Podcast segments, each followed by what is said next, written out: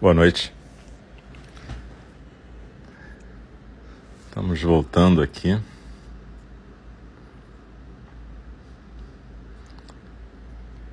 Hoje é dia 18 de outubro de 2023. Esse é o segundo programa da noite, a Fala do Dharma. Eu sou Álcio Tetsushim Braz, professor responsável pela Sangha de Energia. E a gente teve há pouquinho a meditação compartilhada. E agora a gente vai ter a fala do Dharma. Como eu costumo dizer, a fala do Dharma é uma forma de prática também. Então a gente sugere que as pessoas possam ficar numa postura meditativa e, de preferência, não conversando com a fala, mas deixando a fala dançar com a respiração, como se fosse parte da prática meditativa. Depois, se você quiser, você pode escutar de novo e conversar com isso na sua cabeça. Mas nesse momento, a gente, eu sugiro que a gente possa simplesmente respirar com a fala do Dharma. Normalmente a gente fica na, numa postura meditativa e recita no início da fala um verso para a gente poder convocar a nossa atenção para esse aqui agora, nossos corpos, nossas respirações e as palavras que vão bailar. E no final, depois da fala, a gente compartilha também três vezes os quatro votos dos Bodhisattvas.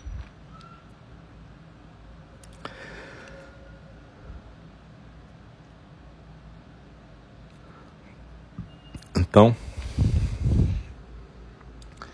eu vou agradecer a todo mundo que está aqui, agradecer a presença e a prática. E a gente vai então recitar o verso da atenção. Como eu estou sem sino aqui, eu estou no, no, consultório. Por alguns motivos não deu para ir para casa ainda. Então eu estou fazendo. Eu fiz a meditação com som improvisado, mas agora eu não vou usar o mesmo som. Então a gente vai fazer sem o sino nesse momento. Mas a gente vai repetir juntos o verso da atenção inicial e depois os quatro votos dos Bodhisattvas no final.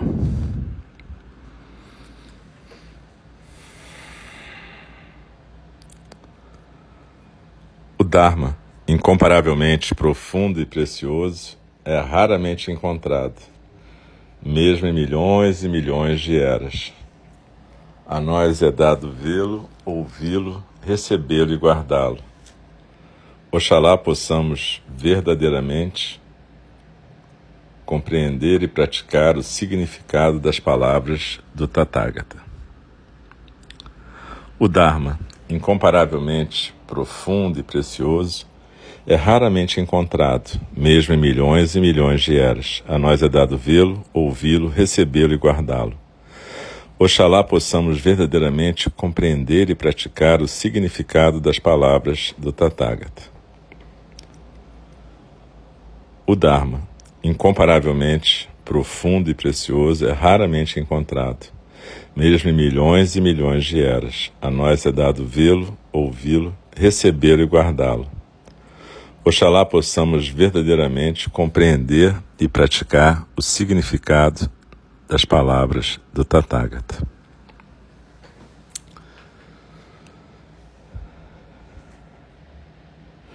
Inspirando e expirando. Agradeço a todas as pessoas que estão nesta prática comigo. Inspirando e expirando, agradeço o dom da preciosa existência humana nesta encarnação. inspirando e expirando. Agradeço a minha professora Joan Halifax Hiroshi por ter me aceito na sua linhagem. Inspirando e expirando. Sou grato a todas as pessoas que praticam conosco.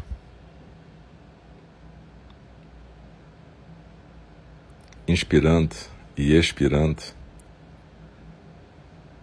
coloco no meu coração a intenção de que nossa prática, nossa presença, nossas respirações e nossas ações como bodhisattvas possam realmente contribuir para a construção de um mundo mais pacífico e mais compassivo.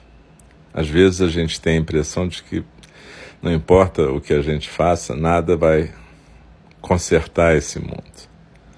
E na verdade a ideia não é consertar o mundo ou ajudar o mundo a virar alguma coisa. A ideia é como é que a gente, enquanto bodhisattvas, pode servir. O que, que é essa palavra, servir? Né? Na verdade, frequentemente a gente, ou eu, né, vou falar por mim, eu já achei em muitos momentos da minha vida que eu sabia o que eu deveria fazer para poder resolver as questões que me preocupavam. Então eu tinha na minha cabeça ideias de como resolver as coisas e eu tentava adaptar o mundo a essas ideias. Quando eu encontrei o Zen, lá em 1992, quer dizer, encontrei o Zen formal no Japão. Eu já tinha encontrado, muito antes disso, desde a década de 60, coisas escritas sobre o budismo e sobre o Zen, mas a prática mesmo eu só fui conhecer em 1992, no Japão. Portanto, há 31 anos atrás. E desde então, eu ouvia falar em transmissão correta, ensinamento correto. Mas isso ficava no início um tanto quanto esotérico, assim, misterioso para mim, já que os professores que eu encontrava não explicavam bem o que era aquilo. Então eu comecei a praticar em Soundi, lá em Tóquio, um templo Rinzai, depois fui praticar num outro templo em Nova York também, basicamente Rinzai. E depois no Brasil, finalmente, quando eu encontrei Mestre Tokuda, eu comecei a praticar na tradição, mais do jeito da tradição Soto Zen, embora ele também tivesse prática Rinzai. É, nesse tempo, é, as coisas pareciam, de certa maneira, apesar das dificuldades do Zazen, com o jeito informal, tranquilo do mestre Tokuda ensinar, nós passamos a entender que essa transmissão no Zen seria basicamente como você receber de um professor, de uma professora, como se fosse uma autorização para ser monge ou monja, né? Embora essa palavra normalmente só se aplica a quem vive no mosteiro, né? Nos Estados Unidos eles chamam as pessoas que são ordenadas, mas não são que não vivem o tempo todo em mosteiros, eles chamam de priests, cuja tradução no Brasil normalmente é sacerdote ou, reverendo, né? Mas aqui no Brasil ficou como monge, independente da pessoa viver ou não em mosteiro. Em NND a gente passou a usar ultimamente a terminologia irmã, irmão, para diferenciar os ordenados monásticos, monges, dos ordenados não monásticos. Mas enfim, talvez pelo estilo do mestre Tokuda, talvez pela nossa ou minha ignorância, de não ter pesquisado mais sobre essa transmissão, me pareceu que isso aí era um ato do professor que se concretizava com uma cerimônia que podia ser variavelmente mais lenta ou mais rápida. E, apesar de inicialmente o mestre Tokuda ter feito cerimônias de votos e ordenação mais, diria, é, tradicionais, como a, a que eu participei quando eu fui ordenado. Eu fui ordenado primeiro como leigo e depois como monge pleno. Nas duas vezes teve cerimônias elaboradas, assim como aconteceu com a nossa irmã Valéria, nosso irmão Roberto, nosso irmão Rainer. Depois ele foi ficando progressivamente mais informal, assim como quando ele me autorizou a coordenar ou, gerenciar a Sanga no Rio de Janeiro. E para mim tudo bem, era assim que eu achava que era. Essa introdução é, é para vocês entenderem determinadas coisas que aconteceram. Quando eu fui para o Paia, no final de agosto, eu fui a convite da professora John Halifax Roshi, inicialmente para ficar como professor visitante enquanto ela estivesse fora e também quando ela voltasse. Porque como ela está com 81 anos, ela está preferindo que os professores é, autorizados por ela possam desempenhar as tarefas que ela desempenharia. E ela fica um pouco mais retirada dessas tarefas de ensino direto, Dai-san, que no caso de João Arroxia, Doku-san. Essa é entrevista formal com a professora. Quando é Roxia, Doku-san, quando é um professor como eu, é Dai-san. Mas, é, ao mesmo tempo, depois que ela viajou, foi para o Japão, voltou, a gente começou a ter encontros diários, né? entrevistas diárias, formais e informais. E ela começou a me explicar o que, que era essa transmissão correta. E eu fiquei muito surpreso, porque eu descobri que, de certa forma, essa transmissão correta não tinha acontecido para nós, né? A, a transmissão, a, a ordenação foi correta, é inicial, mas a, a, a transmissão do Dharma do professor, que a gente chama essa transmissão do Dharma, essa não foi feita nos moldes tradicionais propostos por Dogen Zenji. E ela então me propôs ser aceito na linhagem dela para isso poder acontecer. Até para justificar o fato de eu estar ensinando lá no Paia, né? E há nove anos atrás isso tinha acontecido, essa proposta, eu não tinha aceito por causa da minha relação então com o mestre Tokuda. Depois eu conversei com ele, ele aceitou que ela podia ser minha professora, mas a gente ficou num nível também mais informal. Mas dessa vez, no pai, ela começou a realizar as cerimônias para que eu possa realmente receber totalmente o Dharma dela. A primeira cerimônia foi quando eu estava lá ainda. E aí eu me tornei portador do Dharma dela, aquele título Roshi, não é Roshi como ela, é Roshi com H. É um professor autorizado pela Roshi para estar na linhagem dela. E a partir disso, durante esse semestre que vem, eu vou estar realizando certas coisas à distância e certas coisas presencialmente. Depois, em abril, vou com ela para o Japão. Vai ser uma comemoração dos 700 anos de Sojiji, um dos dois templos principais da Sotozen no Japão, o outro é Eiheiji.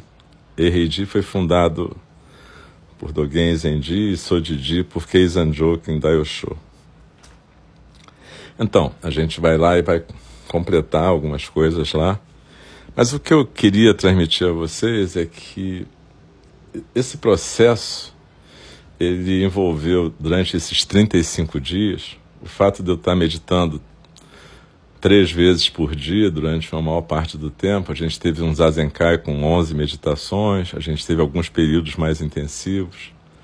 Eu participei das tarefas no mosteiro, fiquei no time da limpeza.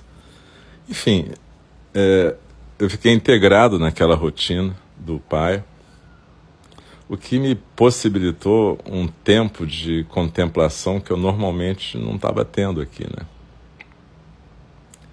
E me possibilitou esse contato intensivo com a professora, porque durante esses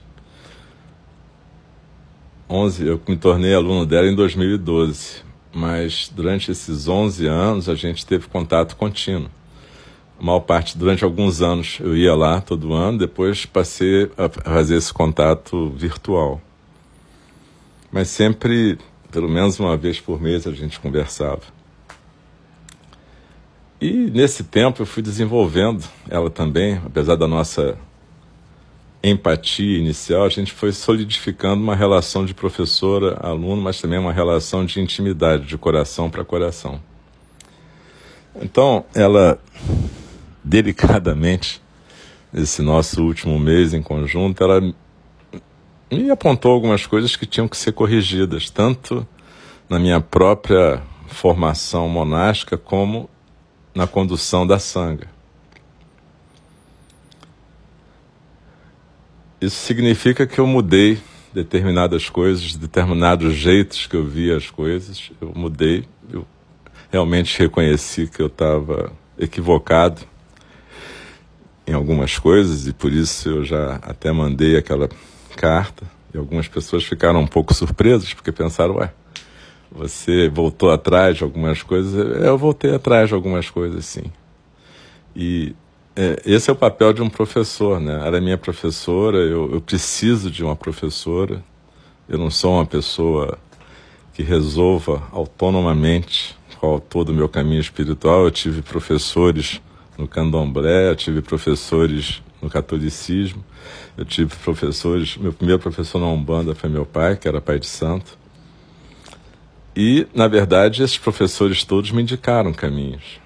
Eu fiz iniciações, mas o caminho que eu resolvi escolher mais profundamente foi o do Zen.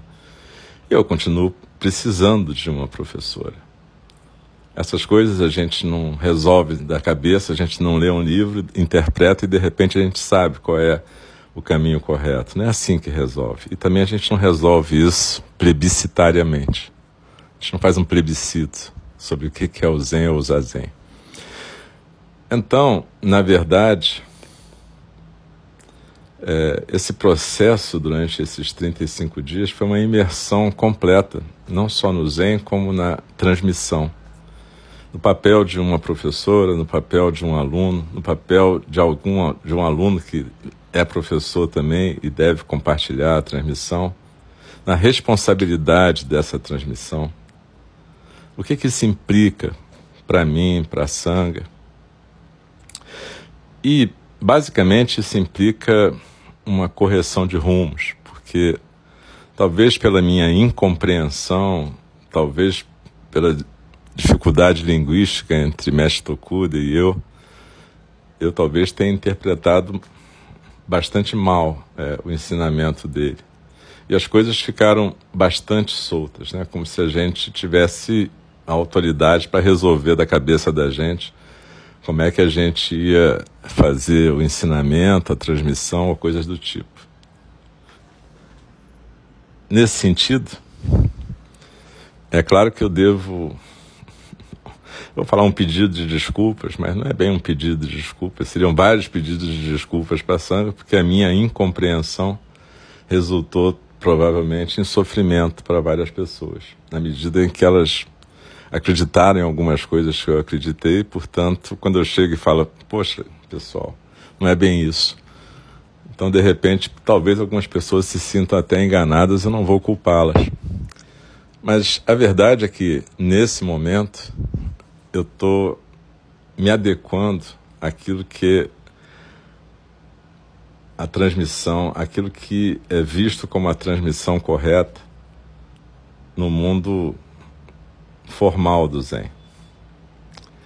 Vejam, não quer dizer que a gente não possa é, fazer alterações na liturgia. A liturgia, ela não é um, uma coisa em si por si. A gente não tem que fazer liturgia para fazer tudo certinho, como se isso fosse um, uma prova. A liturgia é uma forma da sanga funcionar como um, um container, um coletivo, uma comunidade.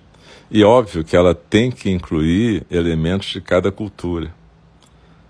Mas isso deve ser feito de uma forma orgânica. Como ela mesmo fala, a gente tem que ir modificando a prática de dentro para fora e não simplesmente sair e fazer uma prática nova que vai ser a prática que tem a ver com a gente, com aquilo que a gente acha que é o caminho espiritual no Zen. Então, de certa maneira, é, o que ela me fez ver é que a gente não precisa inventar a roda de novo. Já existe uma roda. Dogen Zenji nos deu várias coisas. Estão no Shobogenzo, que está gravado, inclusive, no SoundCloud. Tem vários capítulos traduzidos e gravados.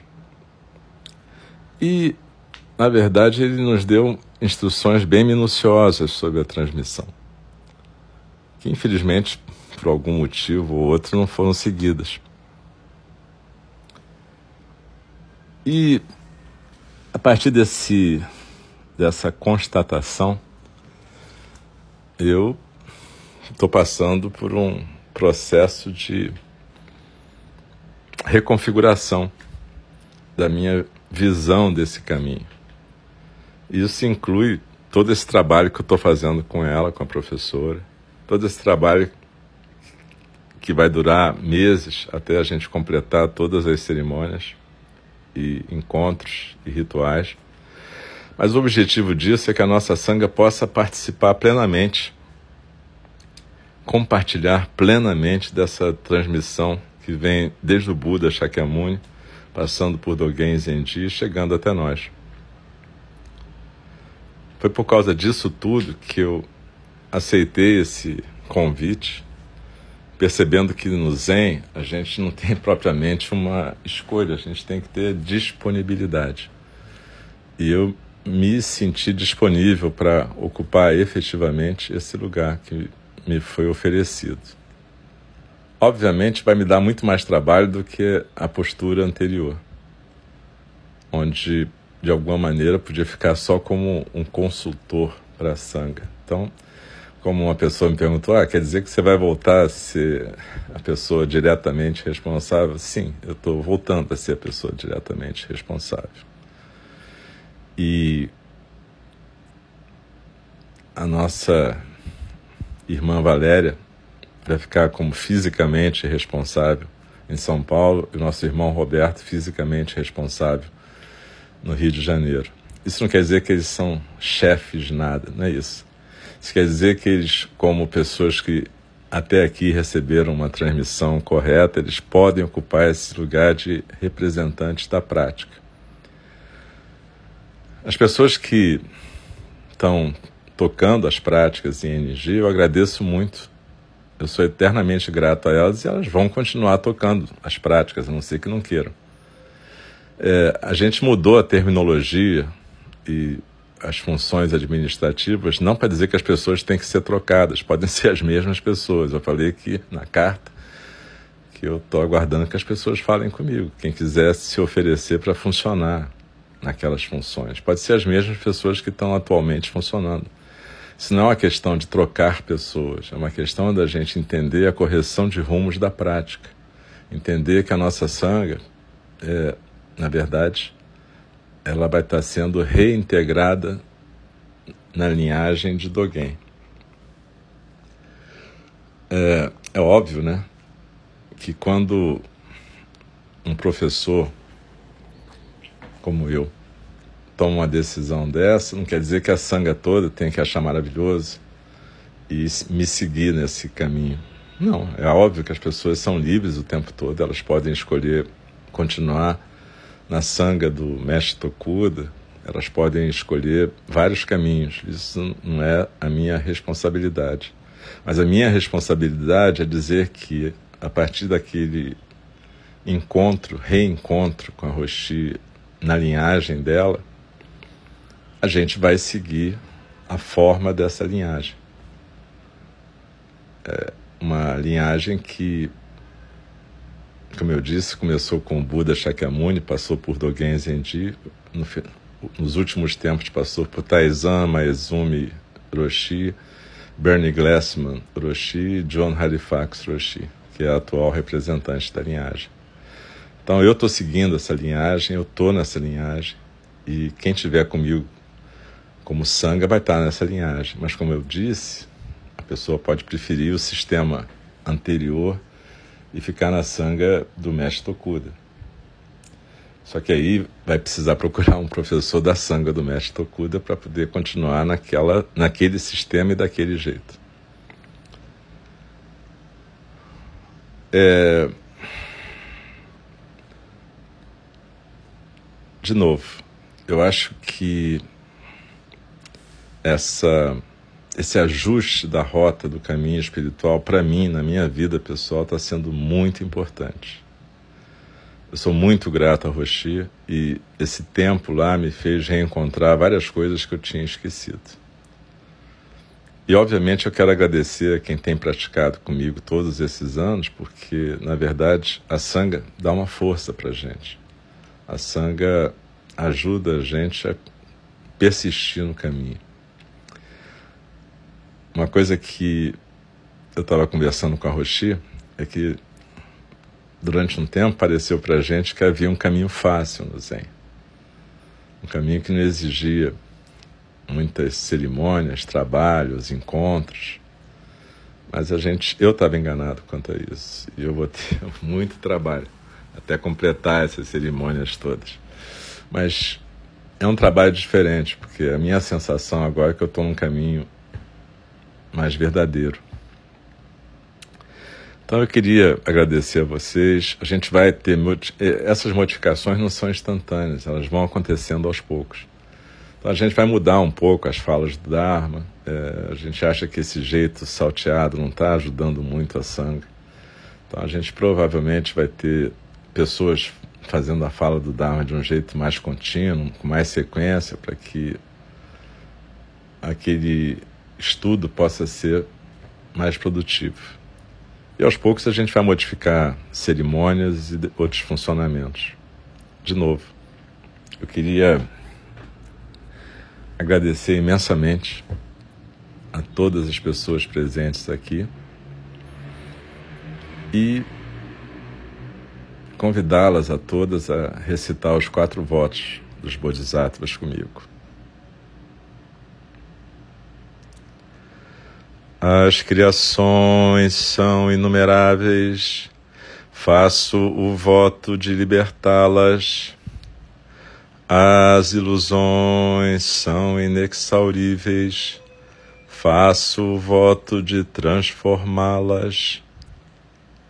A realidade é ilimitada, faço o voto de percebê-la. O caminho do despertar é insuperável. Faço o voto de corporificá-lo. As criações são inumeráveis. Faço o voto de libertá-las. As ilusões são inexauríveis. Faço o voto de transformá-las. A realidade é ilimitada, faço o voto de percebê-la. O caminho do despertar é insuperável, faço o voto de corporificá-lo. As criações são inumeráveis, faço o voto de libertá-las. As ilusões são inexauríveis, faço o voto de transformá-las. A realidade é ilimitada, faço o voto de percebê-la. O caminho do despertar é insuperável, faço o voto de corporificá-lo. Deixe-me respeitosamente lembrá-las a questão de vida e morte de importância suprema. O tempo passa e a oportunidade é perdida. Vamos despertar, despertar, preste atenção. Não desperdice a sua vida. E novamente eu agradeço a presença de todas, todos e todos. Agradeço muito e espero revê-las proximamente. A gente vai informar quando vai ser a próxima fala do Dharma. E vamos ter paciência nessa transformação. Muito obrigado e uma boa noite.